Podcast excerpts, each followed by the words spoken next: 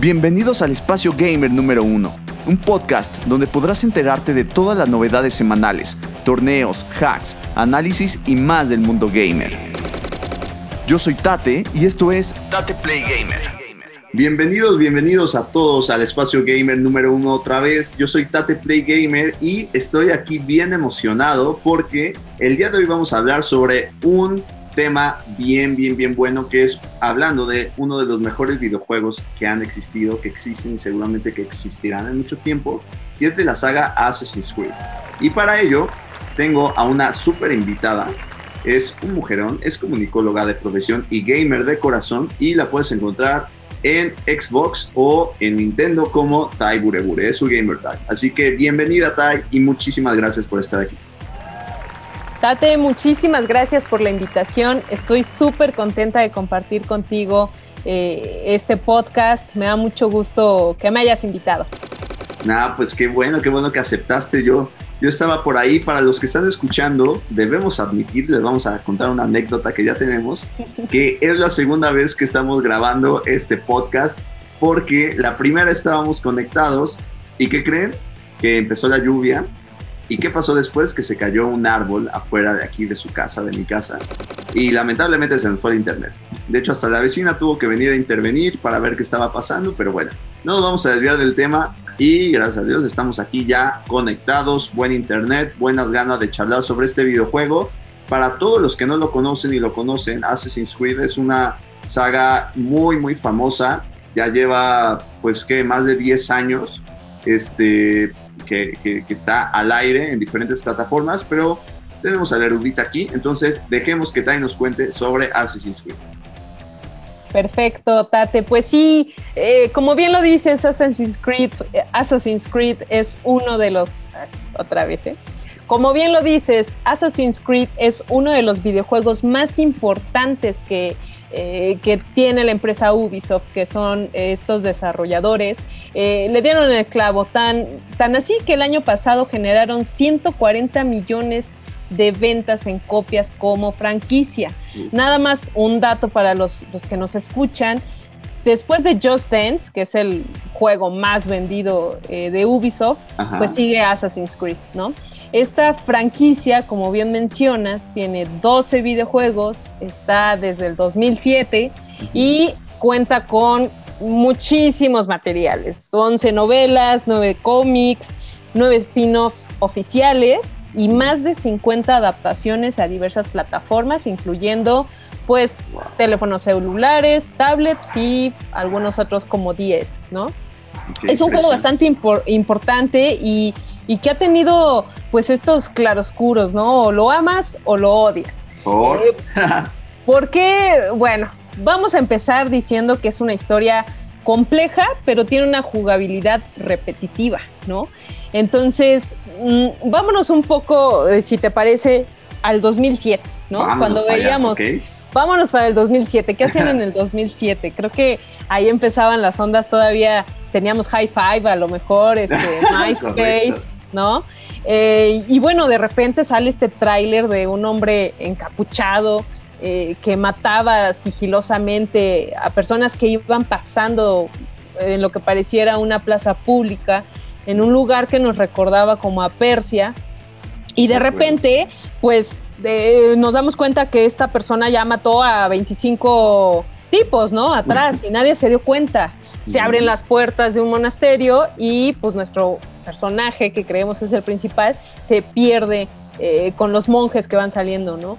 Eh, esto es emblemático porque es todo el origen de lo que vamos a ver en esas 12 entregas, ¿no? Eh, la persona encapuchada pues es un asesino, que es de lo que trata la franquicia. vemos al águila volar, que, que, es representativo de la libertad de esta hermandad y del salto de fe. Y pues también iniciamos en un nuevo gameplay que, es diferente a lo que veíamos, ¿no? Diferente a un Halo, diferente a todo lo que teníamos, pero muy parecido, por ejemplo, a un príncipe de Persia. Me, me, encanta, aquí perdón, haciendo un, interrumpiéndote, pero me encanta cómo, cómo lo platicas además, porque además de que se ve que sabes, me, me acuerdo perfectamente cuando vi ese, ese primer tráiler, ¿no? Me acuerdo perfectamente de, creo que, no sé, de haber estado en la computadora después de, de la escuela, yo creo, ¿no? Y me puse a ver YouTube y de repente ahí ver, eh, no sé, en la parte de videojuegos. Y me acuerdo perfectamente ese trailer, la, la, impresión. Porque además debemos ser sinceros, no, o, que yo sepa, no sé, con base en tu experiencia, pero no, no existe un juego con una temática similar en esa parte de asesinos como de hasta de esos tiempos, porque tú lo puedes decir, ¿no? Hay, hay, de, por ejemplo, Hitman, ¿no? Hitman que es como más actual y todo, pero específicamente que te cuenten de historia o que estén eh, en, en, una, eh, pues, no basada en hechos reales, y sí, porque pues no es ciencia ficción, pero sí, ya sabes. Pero bueno, quería interrumpirte en ese momento porque me recordaste eh, justamente ese momento y me encantó. No, y excelente tu comentario. Justo este juego fue tan disruptivo en ese entonces porque fue creado por un equipo de desarrolladores e historiadores, ¿no? Además arquitectos y eh, de toda clase de ingeniería eh, histórica, ¿no? Que nos remitía pues a una historia que medio conocíamos porque como dices no era eh, fiel a lo, a lo verdadero, pero bueno, la primera entrega se da en las cruzadas, eh, fue un juego que fue seleccionado como uno de los mejores del año, ¿no? Tuvo una mención especial. Eh, pero el repunte de Assassin's Creed viene con la segunda entrega, que es pues nuestro mero mole, ¿no? Ezio Auditore de Firenze eh, es pues el, el, el, personaje emblemático de la saga. Y, y, esto es muy importante, ¿por qué? Porque te comentaba, ¿no? Eh, Assassin's Creed está contado en tres líneas de tiempo diferentes. Te estás jugando tú con un personaje que es un asesino, pero estás reviviendo memorias del pasado, de tu antepasado, con una persona que está en la época real, pero que al mismo tiempo está en una línea paralela con una civilización de dioses antiguos que crearon todo esto eh, alrededor de la historia que es los artefactos o, los frutos del Edén. ¿no? Entonces, eh, eh, justo lo que mencionabas, es un juego tan rico en historia, en paisajes, ¿no? O sea, tuvimos la oportunidad con Ezio de, descubrir una Venecia antigua, de descubrir una Toscana, una Florencia, y pues obviamente es, fue un juego que enamoraba.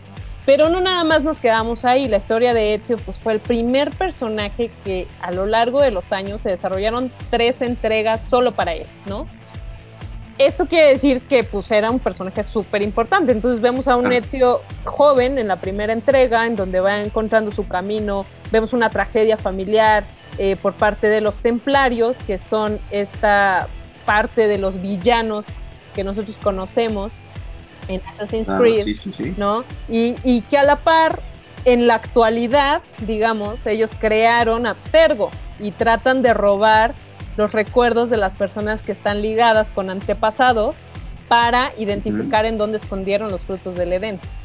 Entonces... esto, eh, perdón por interrumpirte otra vez, esto en la línea del tiempo actual, ¿no? Exacto. O sea, para, los que no saben, para los que nos están escuchando, que tengan un poquito de, información, los templarios es uno de, los puntos clave, ¿no? De las organizaciones clave en esta historia de, Assassin's Creed, en todos sus juegos. ¿Por qué?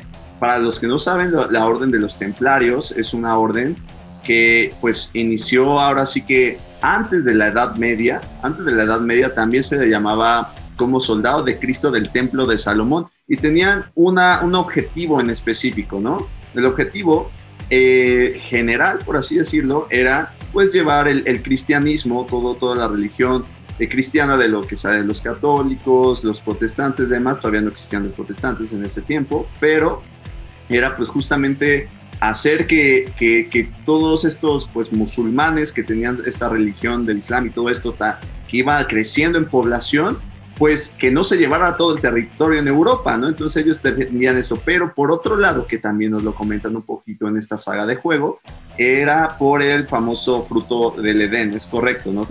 Exactamente, que el fruto del Edén tenía el poder de controlar a los humanos. Ok, ok, súper. Pero, entonces regresamos un poco. Sí. ¿Quién es este sujeto del que estamos reviviendo las memorias? Bueno, pues es Desmond Miles que tiene ADN de antepasados que estuvieron en contacto con el fruto del Edén. ¿no? Entonces vamos descubriendo en la segunda y tercera entrega que no solamente se trata de un, de un videojuego de asesinos, que no solamente se trata de revivir una historia para buscar un artefacto, se trata también de que existió una, una civilización muy antigua y que no hubo rastro de ella, desapareció como los mayas, ¿no? No, no saben qué pasó, se los tragó la tierra. Eh, esta, civilización eh, tenían poderes de dioses para crear cosas, para incidir en, eh, en la perfección de los seres vivos, ¿no? Y se llamaban Isu. Los Isu crearon pues, toda la civilización, pero tuvieron algunos errores de fábrica. Los errores de fábrica fueron humanos con mezcla de Isu. Y a lo largo de la historia, Ubisoft nos presenta esta teoría de que a lo largo de la historia estos humanos o semidioses eh, estuvieron por ahí rondando, ¿no? Desde Adán y Eva, que son los primeros que vemos en Assassin's Creed 1, eh, como parte de, de, esta cinematografía en donde nos cuentan cómo huyen de un laboratorio con un fruto del Edén. Y entonces dices, ¿qué está pasando? ¿A dónde van? ¿Por qué, ¿Por qué lo roban? ¿no? O sea, quiero saber más. Y entonces Ezio es el personaje que nos empieza a contar esta y otra historia de los Isu, ¿no? Porque se le empiezan a presentar visiones de esta diosa Juno, ¿no? Conocida como Júpiter en la mitología griega, y que le dice que necesitamos encontrar los frutos del Edén porque viene un cataclismo que va a terminar con la Tierra, ¿no? Eh, y en esto, pues los ISU empiezan a trabajar con los humanos. Ahí solamente vamos en un, digamos, en un 10% de lo que realmente es la historia. Y es muy interesante porque eh, fue tanta la, potencia de ese segundo Assassin's Creed que los fans pues pidieron ver más y tener más. Y es cuando nace Brotherhood, que ya conocemos la historia de cómo nace realmente la hermandad de los asesinos y el lema característico que por si no lo saben es eh, nada es verdad, todo está permitido, ¿no? Ok, muy buena, muy buena, totalmente. Y este, este de Brotherhood además ya traía, ya yéndonos en la parte pues más didáctica de estar jugando, diferentes modos, ¿no? De juego, ya, ya como que además saltaba y evolucionaba el juego. Eso, eso estuvo, fue un muy buen movimiento de ajedrez de parte de la compañía, la verdad, porque conforme se actualizaban las consolas, eh, eh, creo que eso es un punto importante y creo que tú me lo comentabas hace rato, específicamente para qué consola salió la saga. Primero, eh, digamos que fue un boom para Xbox 360, que en ese entonces, hace 13 años, era la consola definitiva nosotros pensábamos que nos iban a, íbamos a quedar con nuestro Xbox 360 toda la vida, ¿no? Totalmente. Entonces, era la consola definitiva y el juego definitivo de Ubisoft para esa consola. Sin embargo, tiempo después se abrió ya para PlayStation eh, y, la verdad es que la modalidad de juego era todavía más rica en esa, en en esa consola. Las gráficas, pues, resaltaban mucho más. Recordemos que en ese entonces también fueron los primeros que metieron todo el tema del HD y que hacían que la, experiencia de juego realmente fuera muy vivencial, ¿no? Incluso decían por ahí en algunos foritos, recuerdo muy bien, que, que si tú escuchabas con los audífonos el juego de Assassin's Creed, el, Brotherhood o el Revelations, eh, podías encontrar detalles, ¿no? De gente platicando, de sonidos urbanos. Hicieron una modalidad, también gráficamente y auditivamente muy rica, ¿no? En cualquiera de las, de las consolas. Haciendo un paréntesis aquí, hablando de, de, lo que son los videojuegos, yo creo que ya, ya son o han sido como este de Assassin's Creed una obra de arte. Sinceramente ya pasan de ser lo que está contemplado en el concepto que encuentras en Google de qué es un videojuego. Son obras de arte realmente, ¿no? Porque implican, como tú dices, o sea, diseñadores en todos los ámbitos, tanto gráficos como de audio, como de vestimenta, hasta historiadores, o sea, realmente ya, ya no es un, no, ponte, eh, ¿qué, ¿qué haces perdiendo tiempo en el videojuego? No, la verdad, yéndonos y a otro paréntesis. Dentro del paréntesis, por ejemplo, Age of Empires. Son juegos que son históricos y que sinceramente a mí me han enseñado mucho más que luego en la escuela un libro, ¿sabes? Totalmente, totalmente. Son, son juegos que despiertan eh, pues estas ganas de seguir aprendiendo y aprendiendo de otro modo. Justo en Revelations, que es la tercera entrega de la saga, empezamos a ver ya una enciclopedia con lugares emblemáticos, mucho más, con una historia mucho más desarrollada. Ahora, ojo, también al ser una simulación dentro del juego, porque recordemos que cuando tú estás, eh, ahora ya en, la tercera entrega estás en Roma, eh, tú estás viviendo los recuerdos de Desmond, ¿no? Entonces, el equipo de Ubisoft mencionó algo bien curioso. Primero mencionan los historiadores eh, que muchas veces la historia que nosotros conocemos, pues no siempre es la verdad. Y va muy ligado al lema de los asesinos, ¿no? Nada es verdad, todo está permitido. Y por otro lado, en el juego hay varios bugs, que fue de algo que sufrió la y sigue sufriendo la franquicia, ¿no?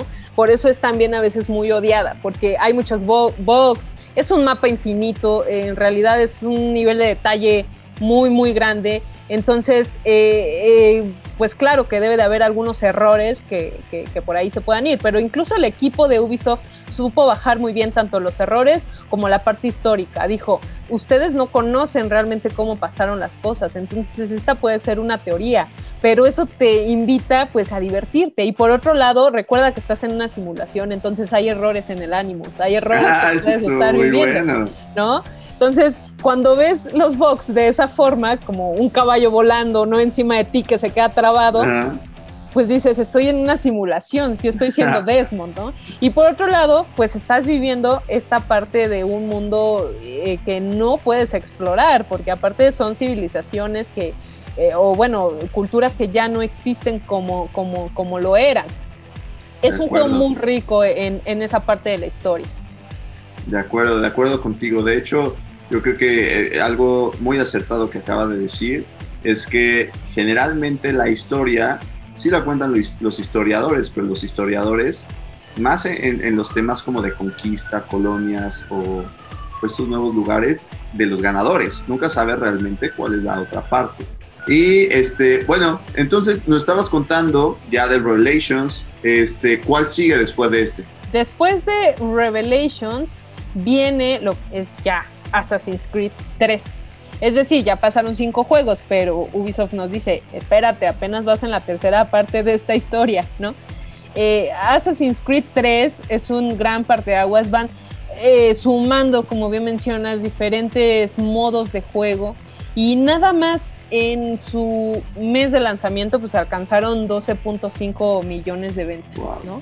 ¿Por qué? ¿Por qué es esto? Porque la, la, historia se desarrolla en Estados Unidos, ¿no? Y pues los malos son de Gran Bretaña. Sí. Empezamos a ver más personajes emblemáticos. Ya con Ezio habíamos visto a Leonardo da Vinci, habíamos visto eh, cómo incluso él eh, crea como algunos eh, inventos que utiliza Ezio para pues desenmascarar a los templarios y a los Borgia. Y en Assassin's Creed 3 suman esta parte de un, digamos, como un, un, escenario mucho más abierto y más natural, que es la parte norte de Estados Unidos, ¿no? En donde están, pues digamos, los pieles rojas. Nosotros jugamos con Connor, que es un hijo eh, mestizo, ¿no? Entonces nos va contando a lo largo de toda la historia, pues esta eh, Guerra Fría y esa temporada en específico. Es un juego que además nos da ya un indicio de que podemos montar a un barco, ¿no? Que ya podemos subirnos a una lanchita, que ya podemos manejarlo. Y esto es un distintivo eh, clave para la historia. ¿Qué es lo que sucede eh, a continuación? Nos damos cuenta que el padre de Connor es un templario, ¿no? Y nos damos cuenta que los templarios y los asesinos también tienen intereses personales y que la historia que te cuentan desde el punto de vista desde un asesino no siempre es la parte buena que creemos como todos los protagonistas, ¿no? Claro. Hay veces que incluso en las series nos ponemos del lado del protagonista malo, ¿no? Y no sabemos por qué. Un, claro ejemplo es Breaking Bad, ¿no? O sea, todos amamos a Walter White, pero ¿por qué si es el malo, ¿no? Sí, sí, sí, totalmente. Y esa es la narrativa con la que juegan, es depende de